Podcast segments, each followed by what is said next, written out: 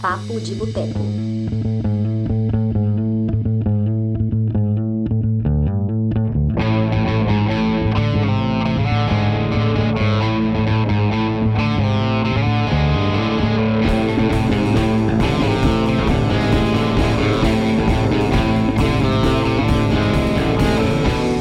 Olá, boa noite a todos vocês. Agora, 21 horas e 16 minutos do dia 24 de fevereiro de 2021. Um ano que a gente torce para ser bem melhor que o ano de 2020. E vamos combinar, não vai ser nada difícil. Meu nome é Túlio Dias, sou escritor, cofundador do Cinema de Boteco. E nessa edição do nosso podcast, Papo de Boteco, edição de número 108, uau, a gente vai falar sobre fetiches. E tenho aqui duas especialistas no assunto para a gente trocar uma ideia. Eu espero que todos vocês gostem e acompanhem aqui com a gente. Podem mandar suas perguntas e vamos tocar o terror. É, primeiro, começando com ela, minha amiga Priscila Armani, do podcast Sexo Explícito. Né, já participou aqui conosco algumas vezes. Pri, muito bom ter você. Para quem não te conhece, por favor, se apresente. Boa noite, gente.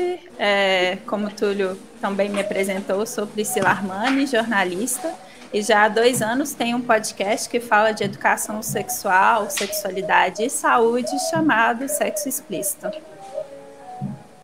Muito bom ter você aqui, Pri. É, e, nossa, outra convidada participando conosco pela primeira vez, nossa Mahara. Seja bem-vinda. Por favor, se apresente aí para a galera. Muito obrigada, me sinto lisonjeada de poder bater um papo com vocês e poder quebrar tabus, né, de alguma forma. E, bom, sou a Mistress Mahara, sou uma educadora e influenciadora dos universos fetichista e BDSM. Então, eu quebro tabus, falo de novas percepções de prazer, falo um pouquinho de moda fetichista também, que tem coisinhas ali muito pontuais, né? E, enfim, acabou que minha página virou uma comunidade ali grande de uma galera que se conhece, que bate papo, que discute, e assim a gente vai quebrando os tabus sobre esses assuntos.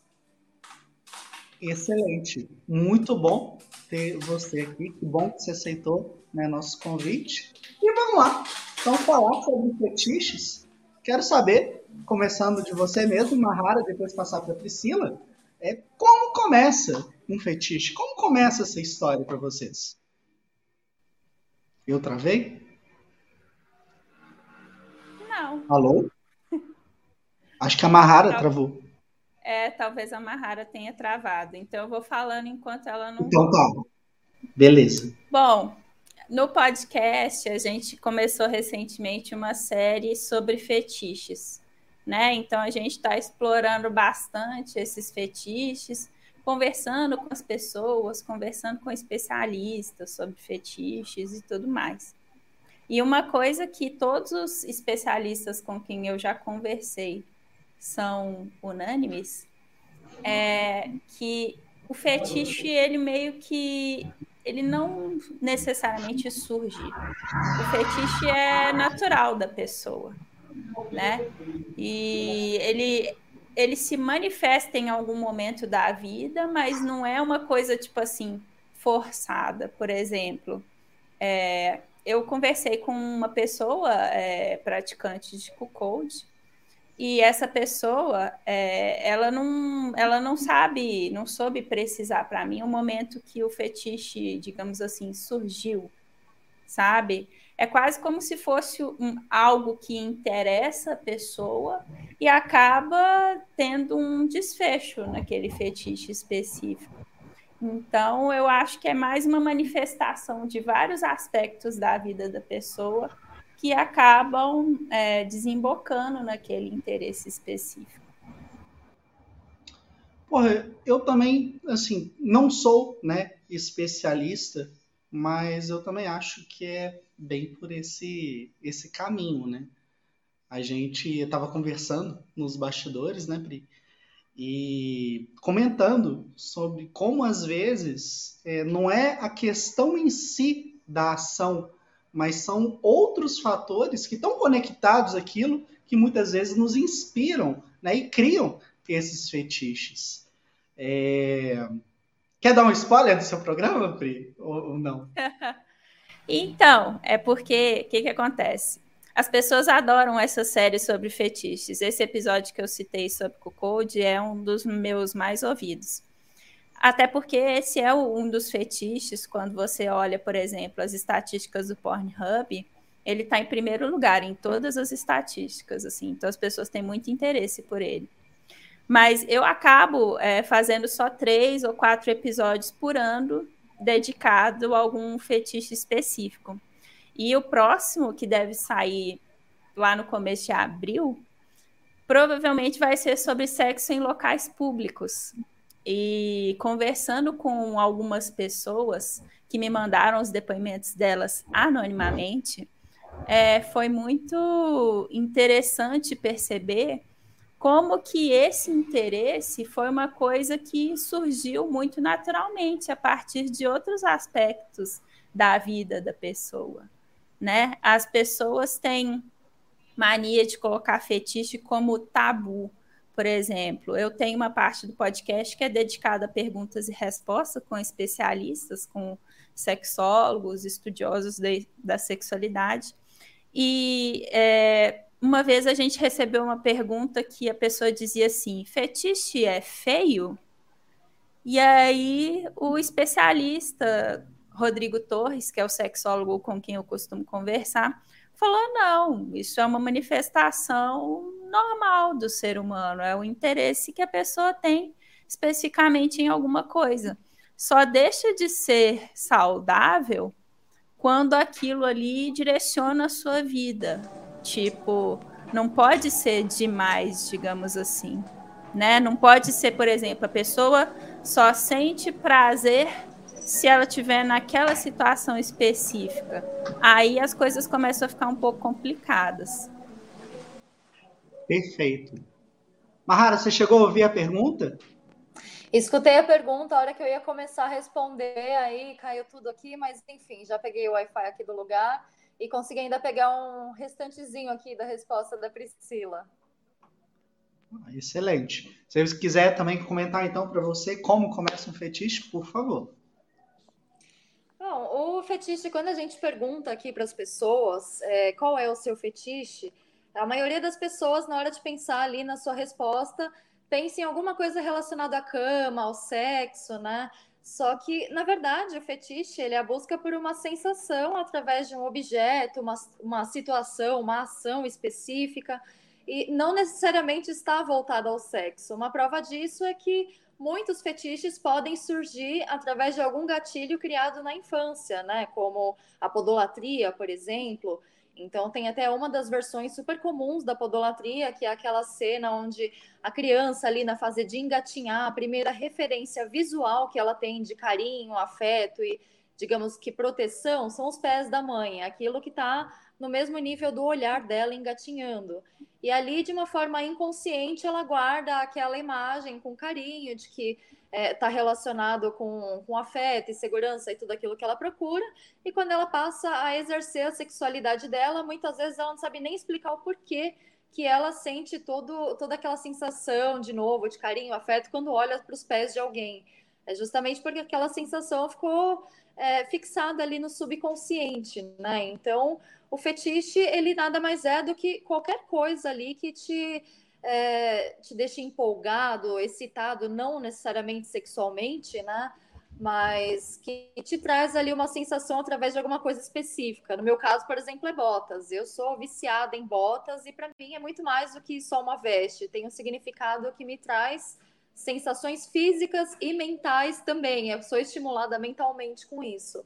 Então é dessa forma que eu enxergo o fetiche. Perfeito. Priscila, quer comentar?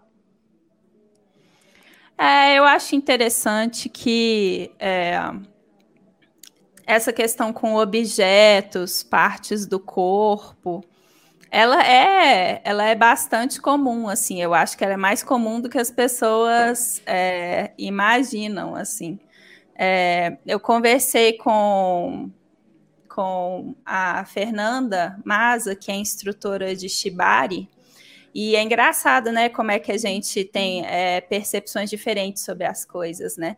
Shibari, para mim, nunca me passou uma percepção de calma, de tranquilidade, porque você é, é, é, o ato de colocar cordas sobre a pessoa, fazer nós e tal. Mas quando você conversa com ela e conversa com outros praticantes, as pessoas se sentem excitadas, as pessoas se sentem tranquilas, provoca várias sensações e são cordas, né?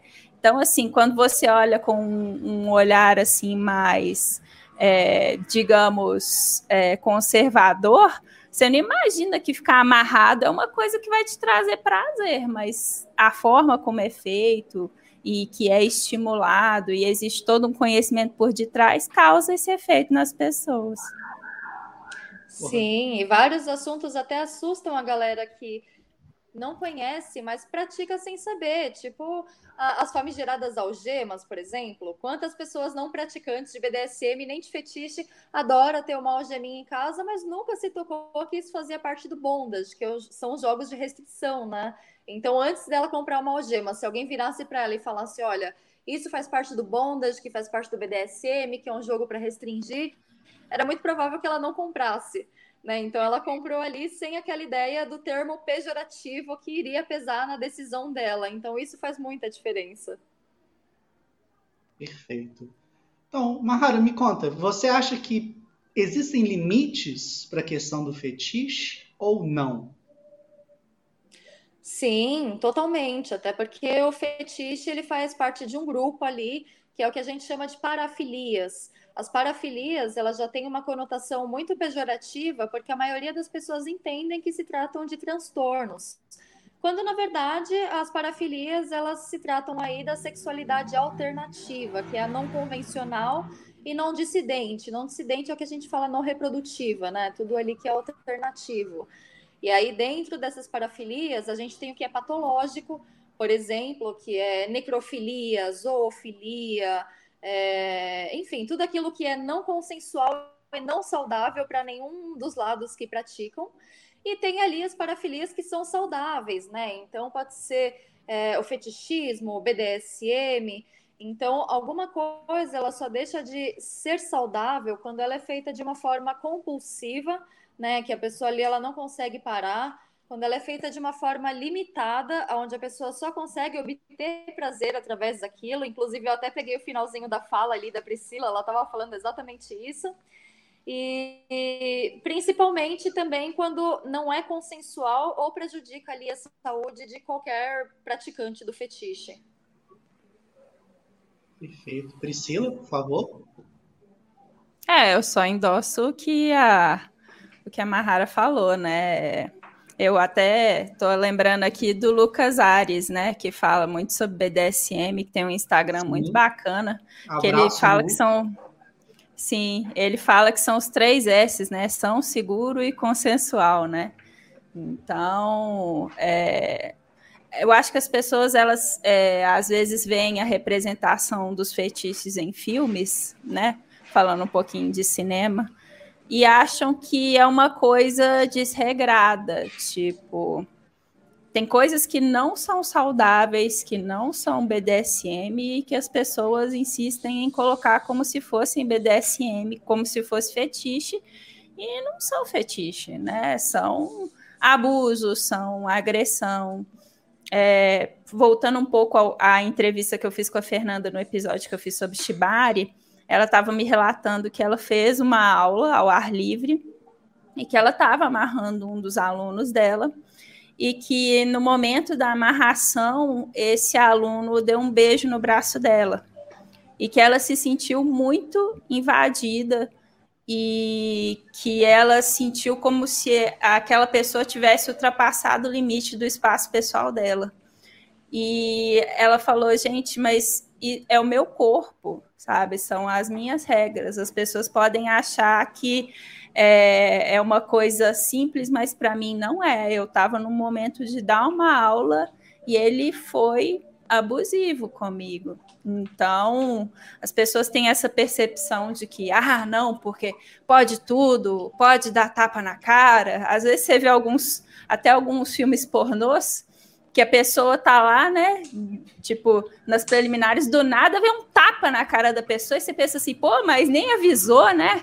Tipo, isso não, não é não é legal, não é excitante, né? Tem que ter uma conversa, tem que ter um combinado, tem que ter um, um, um acordo mínimo que seja, porque qualquer coisa que não é acordada é violência, é ultrapassar limites. Perfeito. Mahara, quer falar? A, aliás, o, o Priscila, a Aline até comentou, né? Fetiche não é bagunça.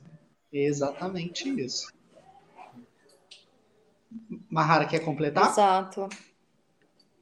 Não, acho que a Priscila foi muito pontual no que ela falou. É bem isso. O SSC ele é a premissa básica e fundamental do BDSM e que a gente tem que trazer para a vida, né? Até porque pessoas abusivas a gente não vai encontrar só no BDSM, que dessa impressão, ah, que os caras, as mulheres são agressivos, não sei o que lá. Mas qualquer pessoa abusiva, em qualquer âmbito que ela esteja, ela vai justificar a posição que ela está como muleta ali para validar os abusos dela. Então, pode ser um marido que abusa e falar, ah, é porque eu sou seu marido, porque eu posso. Pode ser um pai, uma mãe abusiva, ah, é porque eu sou sua mãe, eu sou seu pai, eu posso. Então, da mesma forma, vai acontecer é, dentro do BDSM também, né? Em qualquer lugar ali que um abusivo se encaixar, ele vai usar aquilo como muleta para justificar. Perfeito. É até uma discussão que a gente teve na, na edição que a gente conversou com o Lucas, a Priscila participou. Uma das coisas mesmo que eu já conversei muito com o Lucas é a questão de desculpa, né, de certos né, caras que entram no meio BDSM e usam o BDSM como desculpa para realmente serem abusivos, para poderem serem infiéis, essas coisas. É, na sua visão, Mahara, isso acontece mais do que deveria? Existe algo que pode ser feito para, sei lá, diminuir isso? Uh, de certa forma, o, o número dessas pessoas aí de que não sabem do que estão fazendo, mas se passam aí por dominadores, dominadoras, mas na verdade estão colocando a vida deles e de outras pessoas em risco. O número dessas pessoas está aumentando por quê? Porque cada vez mais a gente tem uma representação, de certa forma, do BDSM, do fetiche, mais presente nas mídias. Então, antes o que a gente via de uma forma muito subliminar, hoje a gente tem filmes aí que a temática principal é o BDSM né? E aí ali o não sei se o roteirista, quem foi, não não se não se mune de informações, só quer passar o que é vendável, o que é sensacionalista e aí passa ali uma figura do que é certo para quem não conhece, onde essas pessoas se sentem na liberdade de reproduzir tudo aquilo. Então, isso aconteceu com 50 tons de cinza, por exemplo, isso aconteceu com 365 dias também, onde, por exemplo, 50 tons. Apareceram vários caras aí disfarçados de Christian Grey, falando que gostava de dar palmada em mulher, mas na verdade era cara que só tinha fetiche em bater mulher mesmo, que não entendia nada, que dominação é responsabilidade, que existem regras dentro desse universo. Da mesma forma com 365 dias. A gente fala de uma, de uma relação completamente abusiva, onde não tem consensualidade, e várias meninas super bem informadas de relações abusivas, etc., falaram: Nossa, que sonho ser sequestrada por um cara assim. Pera lá, o sequestro é um sonho para quem? Né? Então, é... mas por que, que isso virou um sonho? Porque romantizaram aquela ideia que colocaram um ator é, super rico, uma atriz super gata, o ator super gato. Então, tudo isso contribui para que essas pessoas tenham uma visão distorcida e, passam a se, e passem a se posicionar de uma forma errada dentro desse, desse contexto, né? Então, para evitar tudo isso, agora, principalmente, que a gente tem cada vez mais pessoas representando a sexualidade na internet, falando desses assuntos, quebrando tabus, a liberdade e a segurança ela só vem através da informação. Né? Então não pode ter preguiça. Quer vivenciar uma coisa de, de uma forma positiva e consciente? Então vai atrás, sabe? Pesquisa uma hashtag no Instagram, que de alguma forma as pessoas encontram uma referência para tirar a dúvida delas. Então, conhecimento é poder. É só através do conhecimento e de papos como esse que a gente pode disseminar segurança para as pessoas. Cara, perfeito isso que você falou. Priscila, quer complementar? Não, eu acho que é isso mesmo, assim, informação é poder. É, e buscar informação que seja qualificada, né? Pessoas que você sabe que são é, conhecidos no meio, que são respeitados, que falem essa linguagem do entendimento, do diálogo, do limite, que aí você sabe que você está buscando informações no local certo. Mara. Você puxou um negócio aí quando você falou do cinema, e eu acho que seria um grande erro da nossa parte não comentar uma situação que a gente está vendo aí com várias notícias, que é o caso do Armie Hammer, o ator da rede social, é, do Rebecca, né, refilmagem do, do Hitchcock que está disponível aí na, na Netflix, ele foi acusado de ter um lance com canibalismo. Eu queria então que você, depois a Mahara, comentasse um pouco sobre essa questão dele, o que, que vocês acham, o quanto é, exagero e constrangimento do público na questão de descobrir um artista com um fetiche esquisito ou a gente já vai para o outro lado e fala que ele ultrapassou limites e o lance dele é um pouco além, né, do que é saudável, não é um fetiche, né, como a Mahara comentou no comecinho. É, quando saiu essa denúncia, né, eles colocaram em alguns perfis em redes sociais, eu li os, os prints, né, o depoimento da moça, os prints e tal. É, eu já vivenciei um relacionamento abusivo, e aí eu acho que quando a gente passa por isso, é mais fácil da gente identificar quando outras pessoas estão passando por isso, assim. É, você via nas conversas que tinha umas, umas coisas muito é, não saudáveis, muito desiguais, assim, tipo, você via a menina manifestando que ela não queria é, passar por determinadas coisas e ele meio que insistindo, sabe? O que já mostra em si que não é um fetiche, né? Porque se as duas pessoas envolvidas não estão de acordo, não estão confortáveis, a gente né, não, não considera um fetiche, considera um abuso. E essa questão do canibalismo, para mim, nunca ficou clara se era um canibalismo é, literal ou se era mais a fantasia de um suposto canibalismo, sabe? Porque tinha umas coisas muito estranhas, tipo dele falando que queria transar com a menina, com ela com uma faca no meio das pernas, que ele queria beber sangue, só que nunca ficou muito claro para mim nas mensagens se ele estava falando de um jeito figurado, se era tipo só uma conversa, ou se eles chegaram a fazer ou simular qualquer dessas coisas, né? Eu particularmente acho que galera pegou essas conversas e jogou no colo do BDSM mais uma vez para dizer que isso é fetiche, porque isso vem de manchete de jornal. Mas não é, não é BDSM, não é fetiche coisíssima nenhuma, sabe? O cara precisa de uma terapia, precisa de uma conversa, essa que é a verdade, assim. E aí, como sempre, ficam demonizando o BDSM, demonizando o fetiche, jogando coisas sabe? Por falta de conhecimento, por preconceito mesmo, sabe? Eu, particularmente, a gente ainda não sabe direito é, o que, que é verdade, se tem algum exagero nessa história. É óbvio que eu acredito na, na palavra da vítima, porque eu sempre acredito na palavra da vítima, porque eu sei como é difícil você ir contra uma pessoa que todo mundo considera como sendo é, bem sucedida, como tendo um comportamento é, que todo mundo gosta, sabe? Não é fácil você fazer uma denúncia contra um ator de Hollywood. Você não é ninguém, né? Tem que ter coragem para isso. Então, e as pessoas nem sabem direito a identidade da menina. É uma história muito nebulosa, assim. Então, eu meio que quero é, saber qual que vai ser o, o desenlace disso na justiça, no fim das contas, mas não é fetiche coisa nenhuma, assim, é mais uma dessas bobagens que o povo insiste em dizer que é BDSM. Mara? Uh, eu enxergo muito parecido com, com essa visão da, da Priscila. Eu só faria um adendo que, falando aí de uma forma fisiológica, talvez esse ato aí de ter a atração pelo canibalismo e tal faria parte também do que é do que são as parafilias, mas aí entraria a parafilia patológica, né?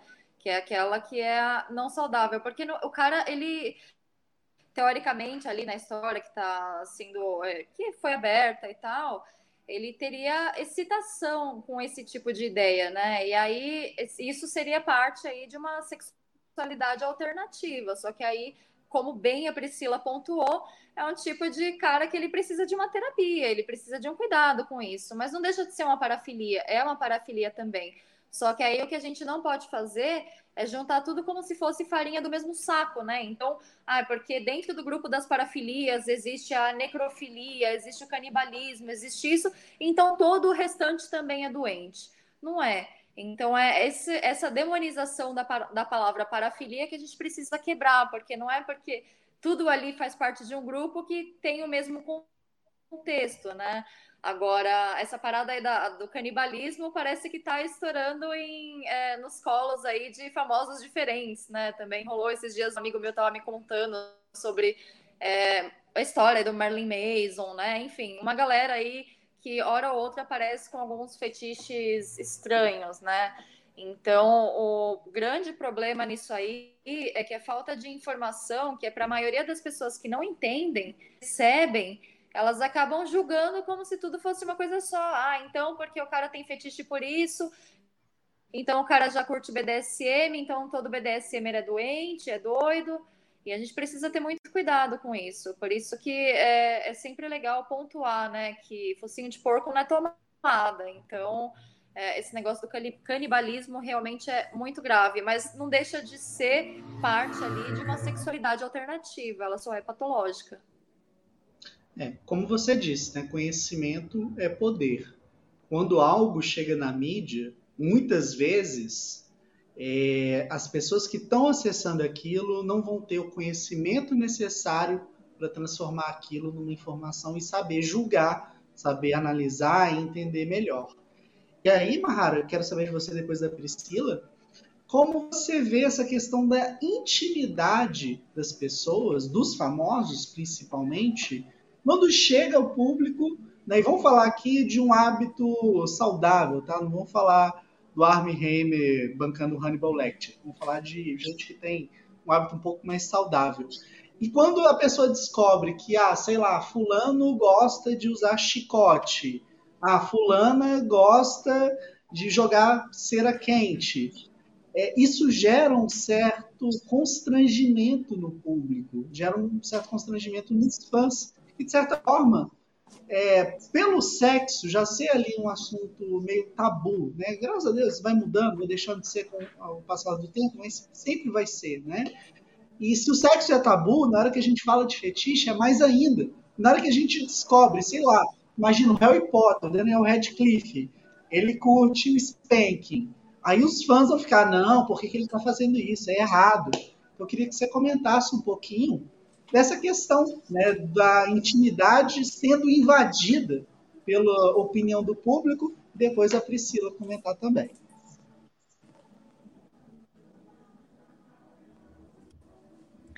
É, bom, acho que qualquer pessoa famosa não deixa de ser uma pessoa comum, né?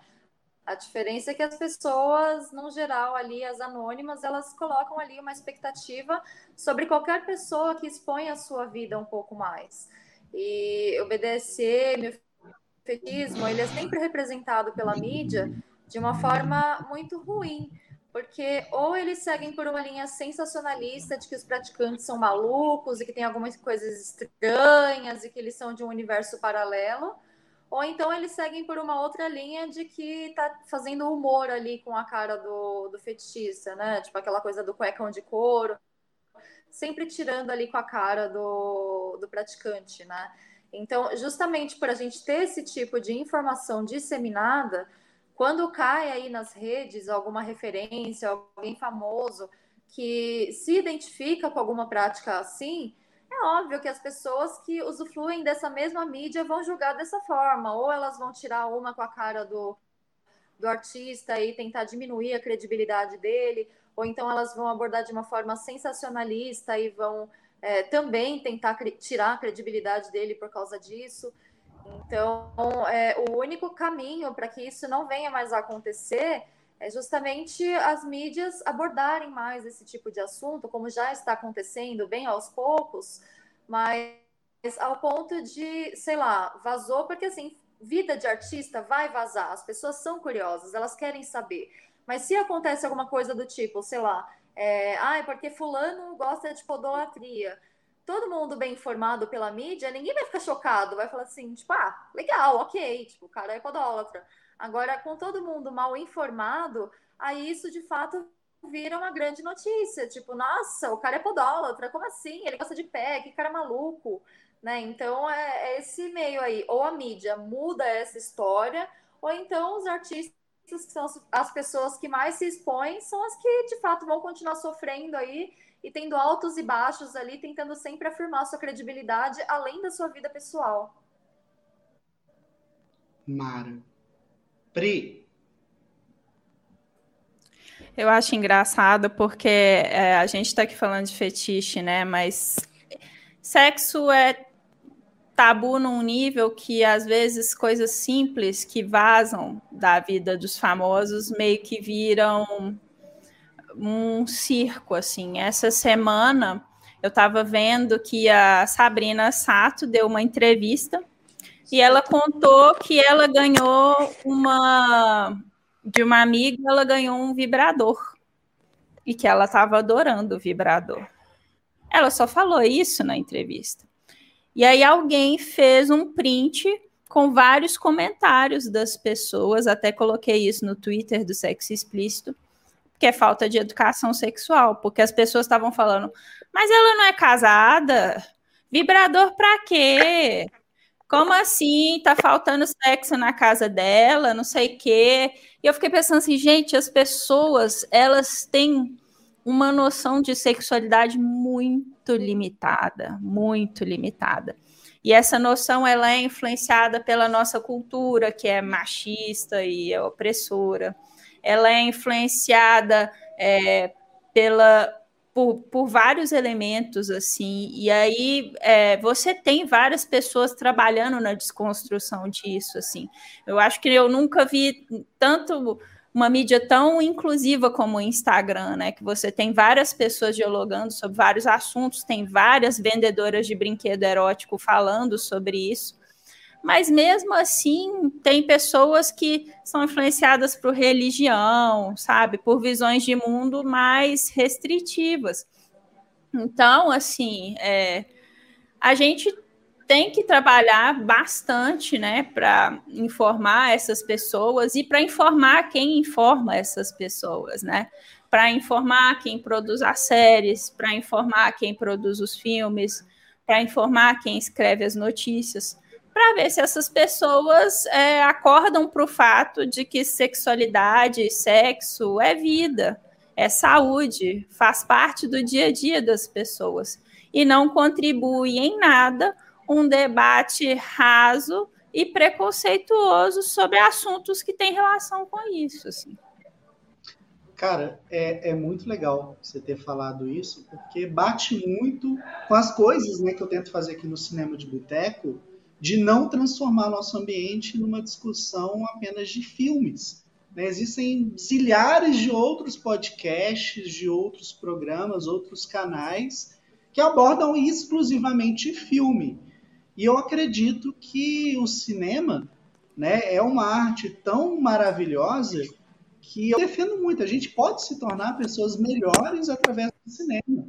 Então a gente usa ali pontos de discussão né, de filme, de outro, para porra, poder estar tá aqui agora falando de fetiches, sabe? E fazendo exatamente isso que você falou, Pri. Que é a coisa da a, ajudar a educar, ajudar a colocar mais informação, mais conhecimento de pessoas para tentar, né, de alguma forma, contribuir com a quebra do tabu.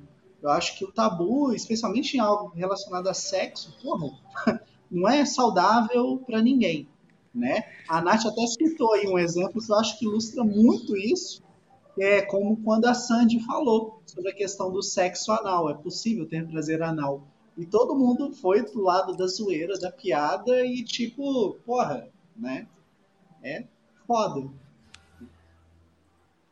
Você, é... Quer comentar alguma coisa, Mahara, Priscila?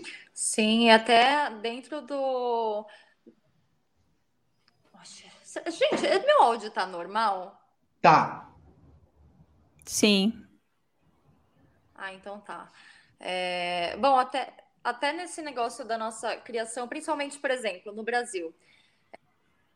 É, se você for falar de sexo no Brasil, é uma coisa que choca muito mais se você for falar de sexo na Alemanha, por exemplo, onde as pessoas saem de látex no meio da rua e ninguém liga. Então, a gente também tem que levar em consideração o quê? A nossa cultura, principalmente aqui no Brasil, ela é católica né? E o, a religião ela sempre falou que o nosso corpo é uma culpa. Então, a masturbação ela é um pecado, é, o sexo ali de uma forma prazerosa que não seja para gerar um bebê também é pecado. Então, toda essa coisa de sempre ter que fazer alguma coisa escondida, uma simples masturbação, as pessoas têm vergonha de, de falar que faz e que é normal. Gente, masturbação é tão normal quanto escovar os dentes. Né? Então, é, são coisas assim que, por conta justamente dessa nossa criação, não só dessa estrutura também, principalmente machista, que veio através da religião também, né? Que não deixava de ser um controle ali é, absoluto masculino, e depois que, enfim. Mas é justamente por essa nossa criação que a gente passa a entender tudo dessa forma. Então, meninas não podem tocar a mão ali na, na genital dela. Agora, o menino, ele até toca, mas também não pode falar. Né? Então, é tudo, tudo esse crescimento que a gente foi entendendo, que até no nosso subconsciente está que o sexo é sempre sujo, libidinoso, errado, motivo, desejos são motivos de pecado, é, quando na verdade o nosso corpo ele só é uma ferramenta que pode trabalhar ao nosso favor, né? Quando a gente lida com o nosso corpo bem, quando a gente entende o nosso corpo, é, como ele funciona, como ele é, quando a gente respeita e valoriza tudo isso, passa a ser literalmente uma ferramenta que ajuda a gente no dia a dia, né? Porque se você tá bem com o seu corpo, você consegue se posicionar melhor numa relação, você consegue se sentir melhor ali em qualquer meio social onde você esteja envolvido, né? Então tem é, esse, esse detalhe muito importante que de fato faz muita diferença, essa criação, mas enfim, engatinhando, a gente está chegando lá, né? Cada vez mais pessoas estão representando esses assuntos e, de fato, trazendo à tona para ser discutido. Perfeito. A gente tem um depoimento aqui, né, engraçado, da Selma. Ela contou que há muito tempo ela tinha um massageador porque tinha muita dor nas costas. E um dia, de repente, ela descobriu que ele servia também para outra coisa. O resumo da ópera é que ela passou a tomar Dorflex, né? E que o massageador dela virou o namorado de mentira, ou seja, ela tinha ali um sexo muito seguro. Inclusive, saber... em tempos de pandemia, muito recomendado esse tipo de sexo seguro, viu, gente? Boa, boa. É, começando com a Mahara, o Cláudio até mandou uma pergunta aqui para saber de filmes que melhor ilustraram a questão do fetiche. Depois eu quero saber da Priscila. Que, que seriam, que representam bem o BDSM? É, que trabalham bem essa questão do fetiche. Um filme, porra, tipo Secretária, por exemplo, que eu gosto bastante, o Crash, que falam sobre questão de fetiche. Eu queria saber qual que você acha que pega ali mais a questão do fetiche.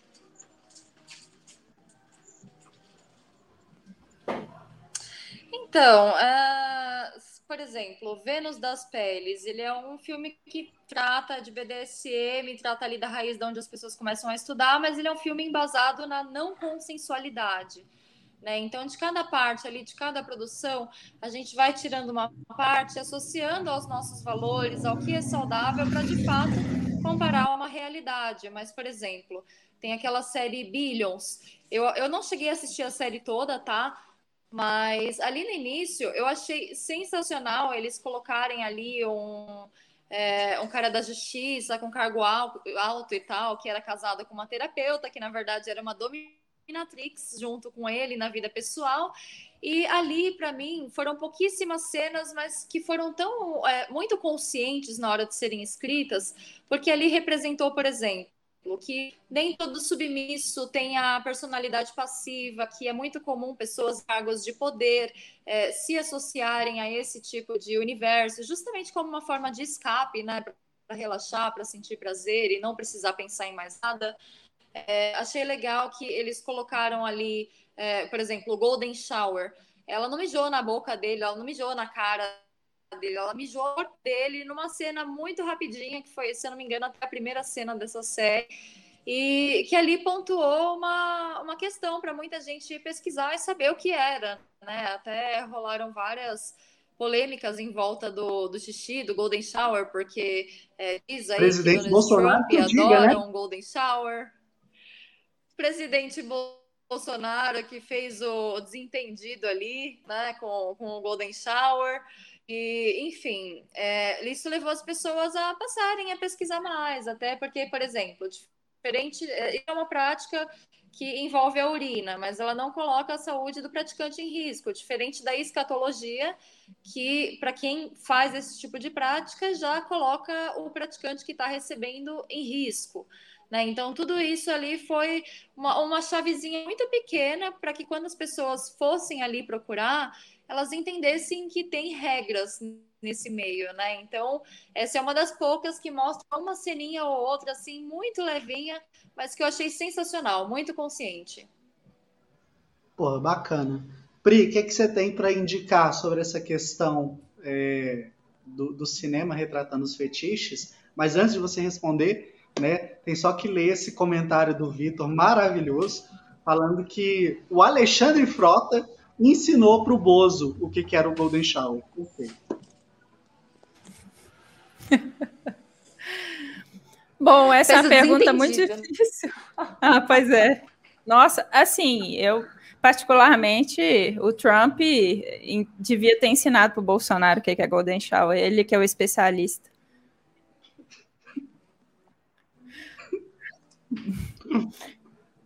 Mas, enfim, é...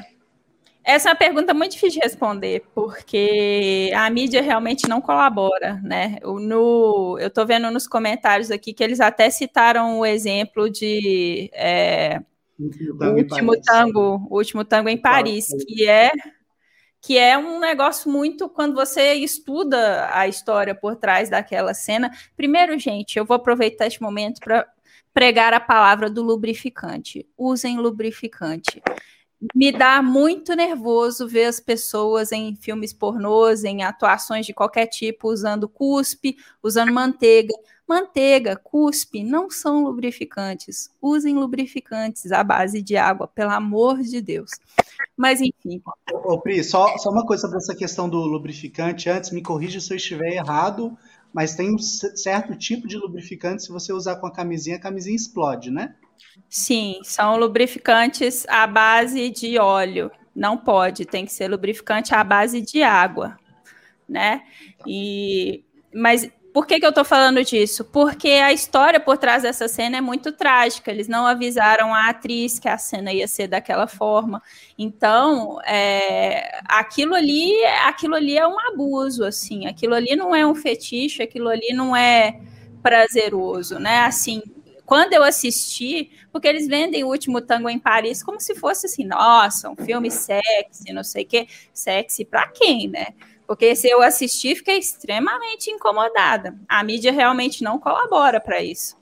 Mas duas séries que eu vou citar como é, exemplos positivos de sexualidade como um todo, não posso deixar de falar de Sex Education, né? Que é uma série da Netflix fenomenal, assim, que mostra né? Como é, a segunda temporada, particularmente, mostra como que a desinformação pode até gerar pânico entre as pessoas, né? Que a, a série já começa a segunda temporada com todo mundo achando que pegou clamídia, assim, as pessoas achando que você pega clamídia pelo ar, sabe? Que é fa pura falta de educação sexual, né?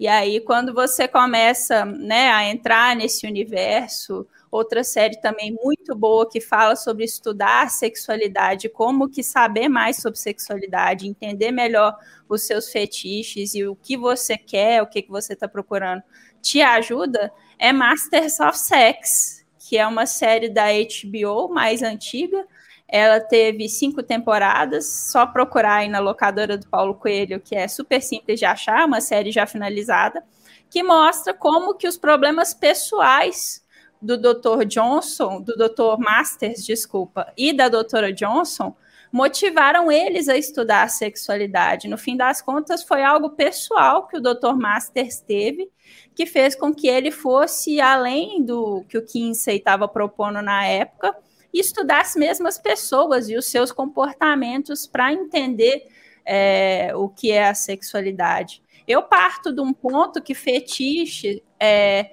é algo intrínseco ao ser humano. Algumas pessoas manifestam esse fetiche ou não. Algumas pessoas têm interesses ou não.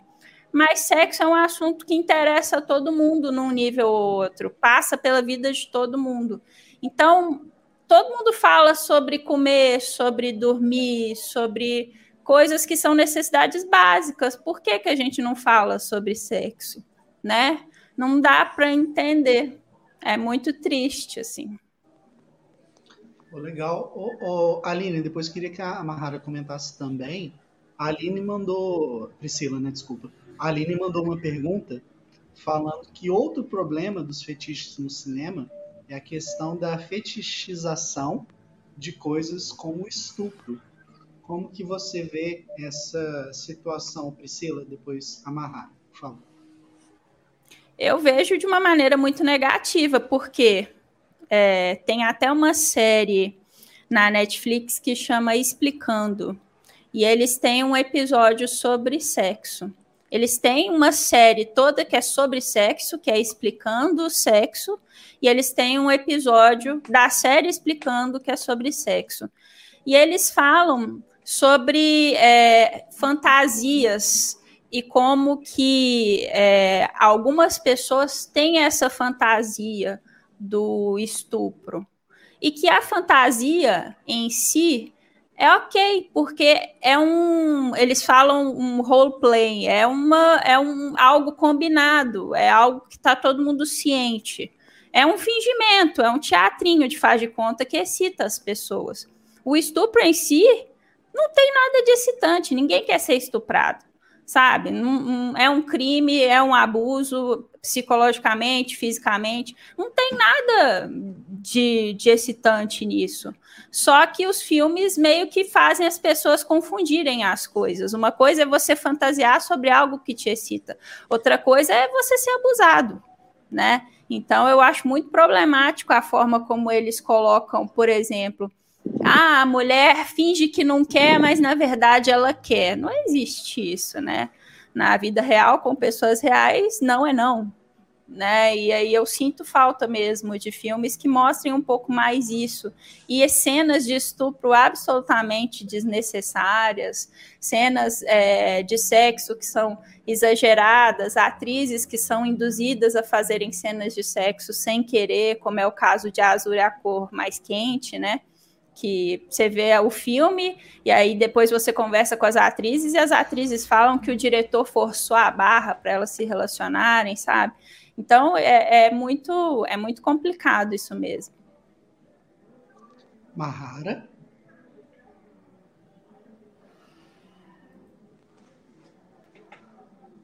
Sim, total, é verdade. Quer, quer é, acrescentar alguma coisa?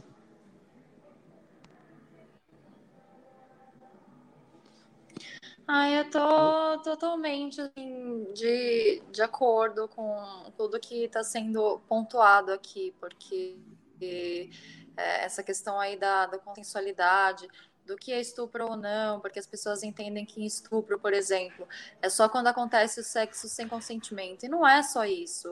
O exemplo aí do 365 dias é que ele prometeu ali para a menina que ele não ia tocar nela tal Em determinado momento dentro do avião, ela estava amarrada, amordaçada ali, e ele colocou a mão dela sem que ela pudesse dizer não. Então, isso também é um abuso, né? Então, isso também pode ser considerado ali como estupro. Estupro não é só o, o sexo com a pessoa em si. Existem várias formas de violar o consentimento sexualmente de alguém, né? E o sexo em si, até falando já da parte saudável do sexo, ele é uma coisa que eu sempre falo, falei pra, já para várias pessoas em vários vídeos. Quase muito legal que eu vi a página Vogue publicando é que teve uma citadora, uma pensadora ali que falou algo genial, que o sexo, a meditação e os exercícios deveriam estar na mesma frase. Então, o, o sexo, ele não deixa de ser um estado ali meditativo também, onde um casal se conecta, chega ali a sentir uma sensação, tem uma conexão energética, e também não deixa de ser um exercício, né? Então, eles estão ali na mesma, na mesma linha, falando do sexo saudável em si. Perfeito. Bom, a gente está entrando aqui na reta final do nosso programa. Eu tenho uma última pergunta e aí, logo na sequência, a gente entra para as despedidas, tá bom? É, Mahara, todo mundo tem um fetiche? Para quem, por exemplo, não sabe se tem, qual a dica que você daria para a pessoa começar a descobrir o que a excita, o que é um, pode se tornar ali um fetiche para ela? Depois a Pri. Uh, tô, pelo menos, olha, tem um estudo muito interessante de várias universidades estrangeiras dizendo que mais da, da, mais da metade da população mundial possui algum fetiche. Isso de uma forma consciente ou inconsciente. Então, por exemplo, tem pessoas conscientes, sei lá, um podólatra, ele tem noção de que ele tem atração, que ele tem um fetiche ali, que os pés despertam alguma coisa nele. Agora, tem outras pessoas que têm fetiches, mas de uma forma tão inconsciente que ainda não se tocou que aquilo é um fetiche. Né? Então, é muita gente que de fato tem ali gostos alternativos e tal, e que muitas vezes até coloca em prática. Então, sei lá, por exemplo, tem um fetiche que se chama axilismo. Muita gente adora olhar para axilas. Tem um, um, outro que é uma outra versão da podolatria, só que é para mãos. Muitas meninas até relatam memes da internet. Nossa, eu apaixonei pelo Uber só pelo jeito que ele pegou no volante. Nossa, olha essa mão e não sei o que lá. E nem elas sabem que aquilo é um fetiche, né? Mas elas sabem que aquilo atrai a elas. Então, sim, eu acredito que a maioria das pessoas elas têm algum fetiche. A gente não pode dizer todas, porque tem pessoas que é, de fato não têm atração por nada que desperte alguma coisa sexual nela e tal ou não. Mas enfim, a maioria das pessoas tem. E uma forma de descobrir é parando para pensar. Eu acho que não é tentar colocar numa lista, porque não é fácil de lembrar o que, que te atrai, o que, que te excita mas parar para pensar em uma situação, tipo, nossa, eu acho que isso daqui tá me atraindo tanto, eu acho que eu gosto tanto disso, será que é um fetiche? E aí parar para analisar, tipo, nossa, isso daqui é essencial para mim. Toda vez que eu tô dentro de uma relação, eu procuro por isso, eu penso nisso. Aí, desse ponto em diante, dá para ter uma noção ali de se realmente é um fetiche ou não. Mas é uma autodescoberta, né? Perfeito. Pri, tem alguma coisa para acrescentar? É, eu assino embaixo do que a Mahara falou. E eu acrescentaria o seguinte: é, se você descobrir que você tem um fetiche e você achar que esse é um fetiche em comum, não fique preocupado, existem outras pessoas como você. Então, é, em geral, a gente tende a achar que é tudo em comum. Nossa, eu sou estranho porque eu gosto disso. Nossa, eu sou. Eu não vou encontrar ninguém que goste da mesma coisa que eu. Isso não é verdade. É, você vai sim encontrar alguém que gosta da mesma coisa que você.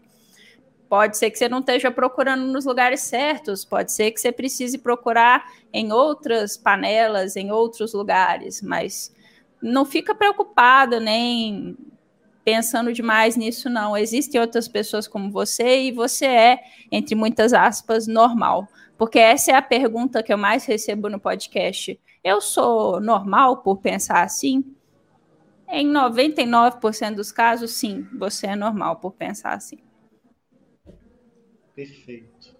Gente, quero agradecer imensamente a todos, né, que ficaram aqui conosco. Aliás, durante... o fetiche é uma coisa que mexe tanto com a vida das pessoas, né? É engraçado que todo mundo que passa a ter mais consciência sobre os seus fetiches ou que se identifica com BDSM, primeira coisa que mexe é na autoestima, né? A pessoa já passa a se posicionar melhor porque ela se conhece melhor. Em seguida, são pessoas que ficam mais exigentes na hora de um parceiro. Ela não vai ali se submeter a encontrar um parceiro, uma parceira que veja os gostos dela como algo esquisito, porque para ela já é tão normal, para ela já é tão ok, ela já aceitou tanto tudo aquilo que ela quer um parceiro para agregar e para compartilhar aquela situação, né? Então, se vir alguém, sei lá, com um perfil abusivo, um perfil que fica julgando, colocando para baixo e tal, pessoas conscientes desses assuntos, meu, elas mandam pé na bunda da pessoa e acabou. Né? Então, isso é muito legal, porque fetiche, fetiche, BDSM, coisa, a sexualidade em si, ela acaba não falando só de prazeres, né? Mas ela mexe ali em muitos âmbitos da vida das pessoas. Concordo demais, demais mesmo. Mas vamos entrar então no, nos momentos finais. Quero agradecer imensamente pelo tempo de vocês aqui, que ficaram quase uma hora com a gente aqui conversando nessa noite de quarta-feira. Obrigado por isso. Tá? Quero agradecer a Priscila, sempre brilhante, sempre muito bom gravar com você. Valeu pelo seu tempo.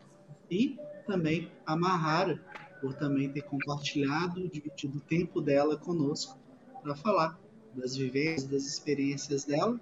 E eu quero que ela comece aí com o encerramento e depois passar para Pri.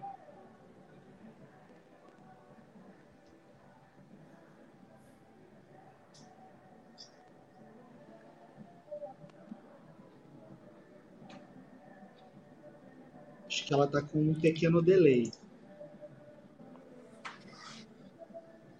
Mahara? Gente, quem que tá com delay? Sou eu ou a Priscila? Não entendi. É, não, é, é você, tá tipo... Falando comigo? Eu tô achando que você tá Priscila. Não, não, por favor. Não, é... Não, gente, é que tá com... Se o Wi-Fi não tá legal, eu tô escutando por partes. Tá, é, mas uh, você ouviu bom, toda a parte que eu falei? Eu ouvi você falando com a Priscila. Depois disso, eu só fiquei esperando ela responder. Tá. Não, então, eu estava agradecendo você pelo tempo né, que você disponibilizou aqui para gente. Eu queria que você entrasse também nas palavras finais. Onde que as pessoas te acham, né? E despedir da galera. Legal. Tá certo. Bom, gente, é... Meu, meu áudio tá saindo normal, né? Aqui o de vocês tá normal, picotado, tá, tá mas dá para entender o que tá rolando. Sim. Tá. É, bom, primeiro que eu gostaria de agradecer o convite de vocês.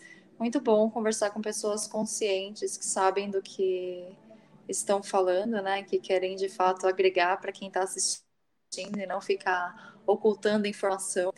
Então, é... bom, é isso, gente. Obrigada pelo convite. E pelo que eu entendi, aí vai rolar outra live, alguma coisa assim? Eu fui convidada a assistir vocês, foi isso? Não, hoje é só live, agora só semana que vem.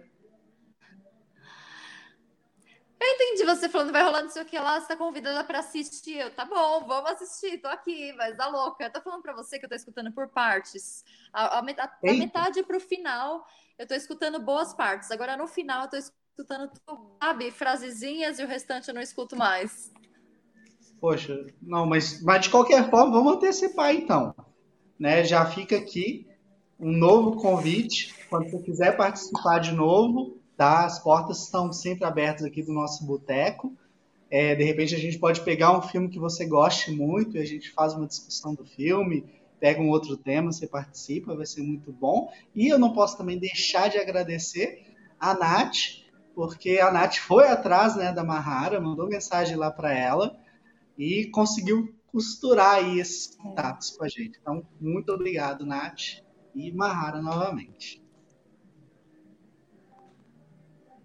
Ah, eu que agradeço vocês, gente. Foi um prazer. E qualquer coisa, tem ali minha página à disposição, só me dá um alô. Se vocês quiserem bater um papo, quebrar tabu, falar de besteira, estou ali. Perfeito, Mahara, muito bom ter você aqui. Pri, suas palavras finais, onde as pessoas te encontram? Então, meu site é www.sexoexplicitopodcast.com.br. Lá tem todas as informações sobre o meu podcast. Você pode me procurar em qualquer agregador de podcast, Google Podcast, iTunes, no YouTube, por Sexo Explícito Podcast. Estou em todas as plataformas. E se você tiver alguma dúvida, alguma questão sobre sexualidade, você não tem com quem conversar, você quer perguntar, vai lá no meu Curioscat, que é o curioscat.qa barra pode sexo explícito, que eu levo a sua pergunta para um especialista e aí nos episódios especiais de perguntas e respostas a gente conversa um pouquinho a respeito da sua dúvida. Beleza? Prazer, viu, Túlio, ter participado. que bom. O Cláudio até mandou uma pergunta mais cedo, eu vi que o Léo respondeu para ele, que é, deixa eu até ver, né? De repente eu falo para ele mandar a pergunta lá que foi quando o fetiche passa a ser algo patológico. O que fazer nesse caso? Manda lá para a Pri, ela acha ali a pessoa para me responder, meu velho. Gente, obrigado, valeu, bom descanso para todo mundo. Semana que vem a gente está de volta com mais uma edição do nosso podcast. Semana que vem a gente vai falar sobre vilãs mais marcantes da história do cinema. Aproveitando, semana que vem já é a semana do 8 de março. Não, não é não, não é não, não é não.